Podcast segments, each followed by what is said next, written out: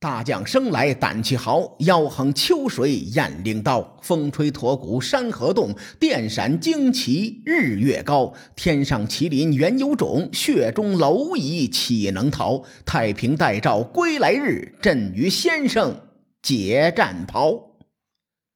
书接前文，上回咱们说到，孙膑掏出鬼谷先生留给他的锦囊。拆开里面有一块黄绢丝帛，上面写着三个字：“装癫狂。”孙膑一瞬间心领神会。当天晚饭的时候，孙膑拿起筷子，突然大口呕吐，骂声连连，将碗碟摔在地上，又将已经写好的书简扔入火中。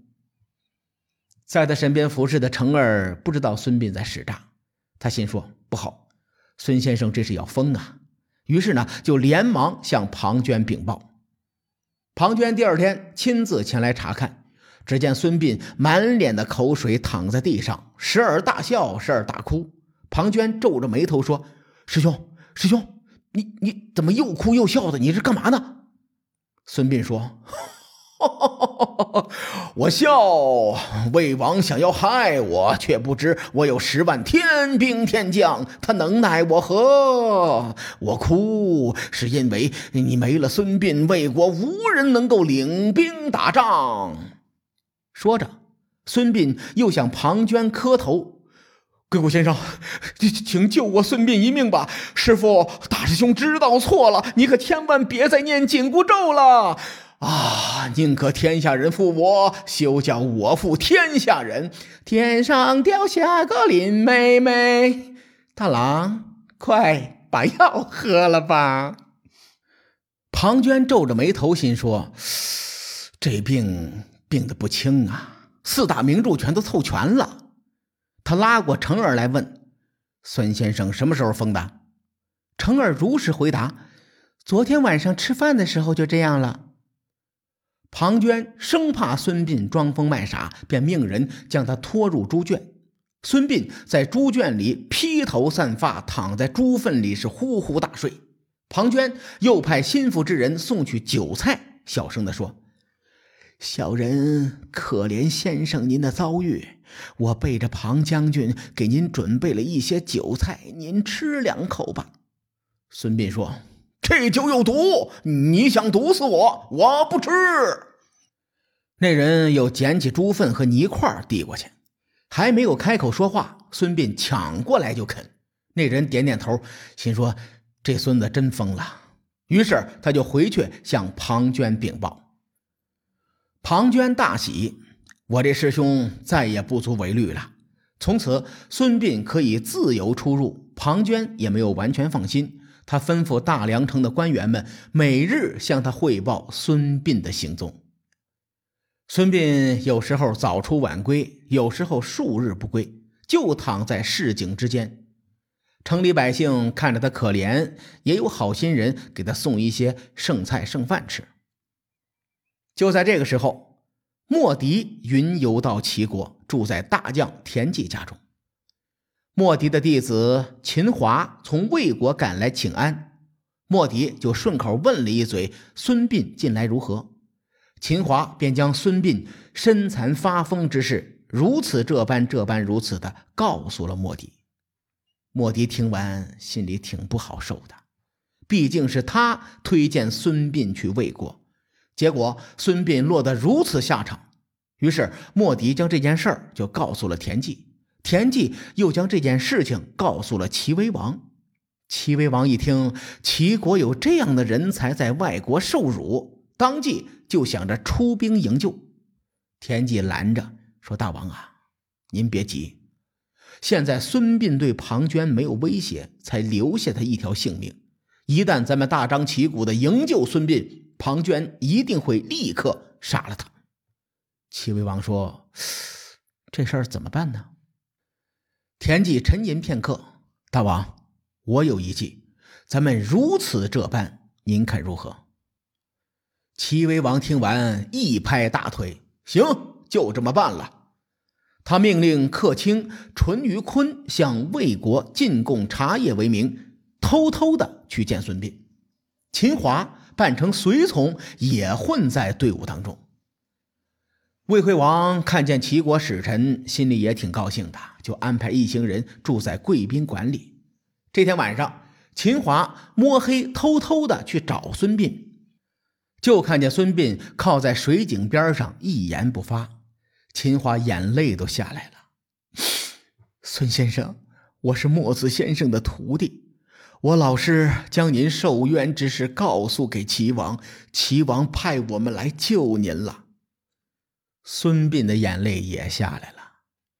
我真是没想到自己还能有找到组织的一天。感谢组织上对我的关心，只是庞涓疑心重，我又有残疾，你们恐怕很难将我带走。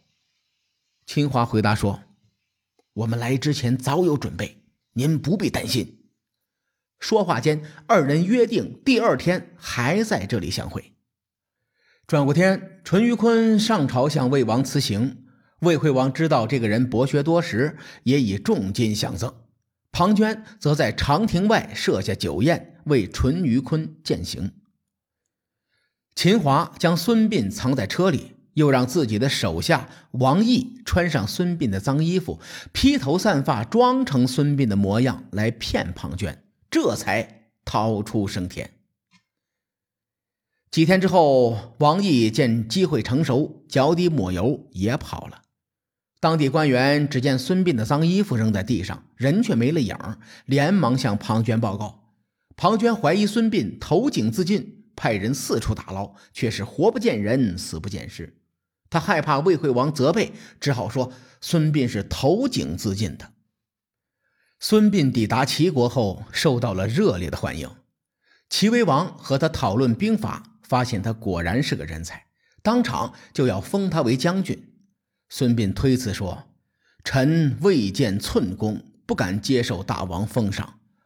而且庞涓要是听说我得到重用，一定会兴兵闹事。”现在不如将微臣归齐之事隐瞒下来，等到时机成熟，臣在为国效力。齐威王心说也对，就让孙膑暂时住在田忌家中。孙膑想答谢莫迪师徒二人，结果这俩人早就不辞而别，无奈也只能作罢。当时齐国流行赛马，田忌经常和齐威王比赛跑马。一般都是三局两胜，齐威王的马力比较强，田忌是屡战屡败。孙膑看在眼里，急在心里。他对田忌说：“下次您再和大王赛马，我有办法让您获胜。”又到日子了，孙膑告诉田忌，用下等马对齐威王的上等马，用上等马对齐威王的中等马，再用中等马。对阵齐威王的下等马，最终田忌二比一获胜。这个田忌赛马的故事，大伙都非常的熟悉了，我就这么两三句带一嘴得了。孙膑通过田忌赛马之事，得到了齐国君臣的认可。不久之后，魏惠王下令让庞涓率兵收复中山国。庞涓说：“中山国在赵国的旁边，攻打中山收益不大。”不如出兵伐赵，逼迫赵国割让土地。魏惠王一听，得嘞，于是呢，就派庞涓出动兵车五百乘攻打赵国，兵困邯郸。邯郸守将不敌，是连战连败。赵成侯没办法，派人将中山之地献给齐国，希望齐国能出兵援助。齐威王想让孙膑挂帅出征，孙膑推辞说。臣受刑身残，如果让我败将率兵，恐怕其他诸侯会笑我齐国无人。请大王拜田忌为大将。齐威王便拜田忌为大将，孙膑为军师，让这两个人救援赵国。田忌正打算率兵前往邯郸，孙膑把他拦下了，说：“赵国的守军不是庞涓的对手。”等我们赶过去，黄花菜都凉了。不如我们在半路上安营扎寨，散布消息，要进攻魏国。庞涓听到消息之后，必然会退兵回国。到时候我们设伏攻击，必然会大获全胜。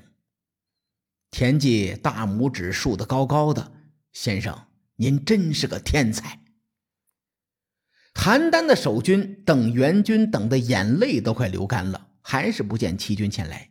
正打算开门投降的时候，突然听说田忌率领齐军趁虚而入，攻打魏国。庞涓果然是撤军回援。魏军赶到离桂陵二十里时，与齐军相遇。孙膑派副将袁达率三千人前来挑战。然后装作不敌，赶紧向后逃。庞涓就下令大军追击。等到魏军追击到桂陵，只见齐军早已列阵等候。庞涓在兵车上观察，发现齐军的阵法正是当初孙膑布置的颠倒八门阵。庞涓心里生疑，心说：田忌怎么知道这个阵法？难道说？孙膑逃到齐国了，他一边琢磨，一边下令魏军布阵。田忌从齐军阵中跳出来，大喊：“对面的，让你们管事儿的出来聊两句。”庞涓出阵说：“兄弟，齐魏两国一向和睦相处，我攻打赵国与你齐国有一毛钱的关系吗？你是脑子勾了芡了，还是猪油蒙了心了？”田忌回答说：“赵国已经将中山之地献给我们大王，所以才派我率兵救赵。如果魏国也肯献地给我们，我田忌立刻退兵。”庞涓被气笑了：“你算个什么东西，敢与我对阵？”田忌倒也沉得住气，问庞涓：“如乃天骄，何不上九霄？”庞涓一愣：“啥？”就是你这么厉害，咋不上天呢？你说说我摆的什么阵吧？庞涓冷笑：“你这叫颠倒八门阵，我师傅鬼谷先生教过我。你从哪里偷来了一招半式，也敢在这儿卖弄？”田忌趁机使用激将法：“有本事你来打我呀！”庞涓顿时心里就慌了。这阵他见过，但是真没学过。不过庞涓很聪明。他曾听孙膑说过这个阵会变，于是呢，扭头就吩咐手下将领：“哎哎哎，过来！”孙膑说：“这个阵能变成长蛇阵，攻打头部，尾巴会反击；攻打尾巴，头部会反击；要是攻打中间，头尾都会同时反击。我现在率兵进攻，你们三人各率一军。”只要这阵一发生变化，你们就分三路同时给我上，让他首尾不能相顾。庞涓吩咐完毕，便亲率五千精兵上前打阵。才入阵中，就见八个方位的令旗纷纷转换，再也认不出哪是修生伤度、景死经开这八门了。明代的小说嘛，很多都会借用奇门遁甲中的八门。修生伤度，景死经开。咱们听个热闹就完了啊！庞涓率魏军东冲西撞，就是找不到出路。只见四处都是刀枪，抬头望去，一面面旗帜是迎风飘扬，上面都写着“军师孙”字。庞涓大惊，大事不妙！孙膑果然逃到了齐国，我中了他们的奸计了。危急时刻。手下从两路杀出，将庞涓救下。但是庞涓带入阵中的五千精兵无一生还。这一战，魏军损失两万人。庞涓知道孙膑在齐军中，心里害怕，连忙率兵逃回魏国。田忌、孙膑则大获全胜，风风光光的回齐国去了。庞涓败归魏国。魏惠王因他有攻取邯郸之功，便同意将功折罪。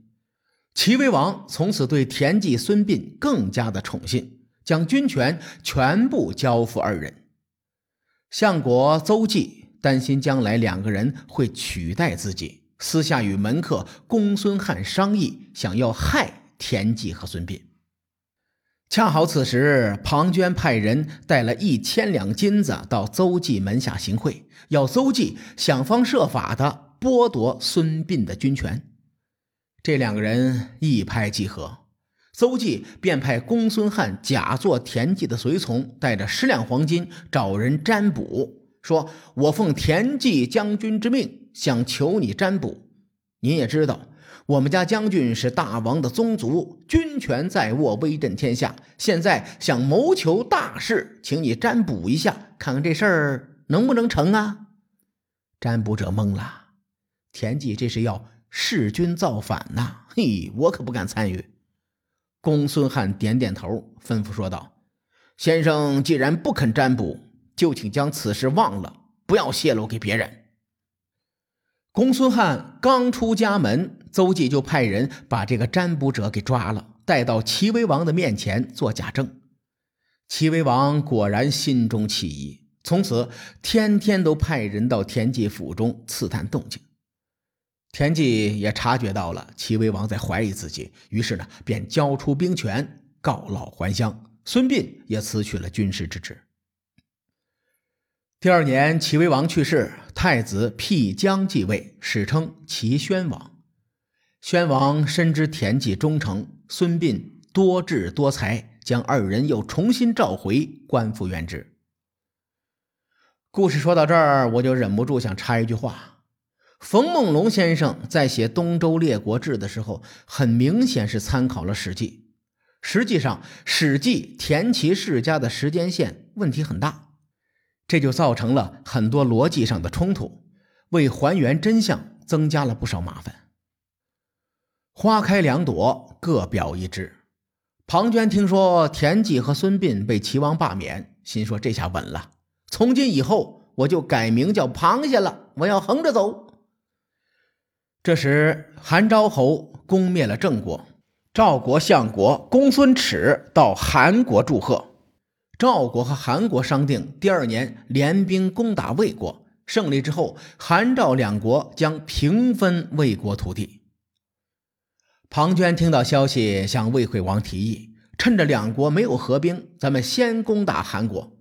魏惠王比划了一个手势，欧了，你去吧，你和太子申一起给我灭了韩国。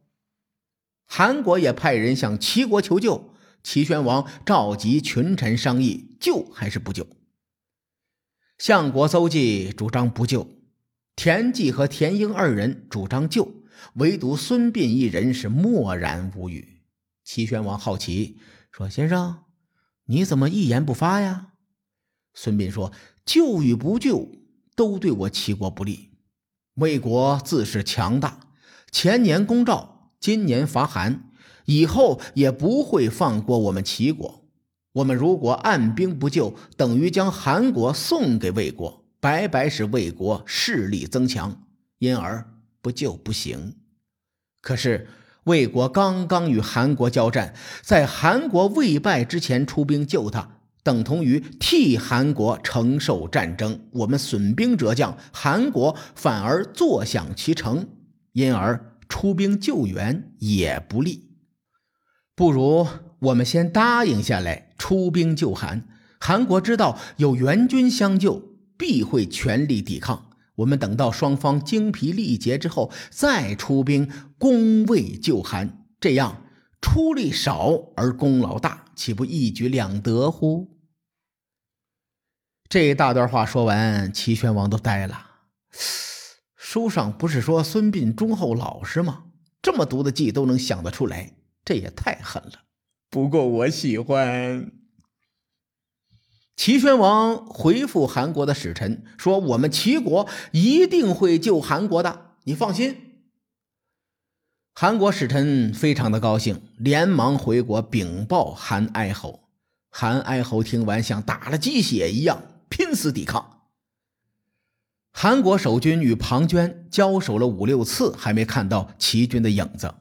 韩哀侯又派人催促齐军赶紧救援。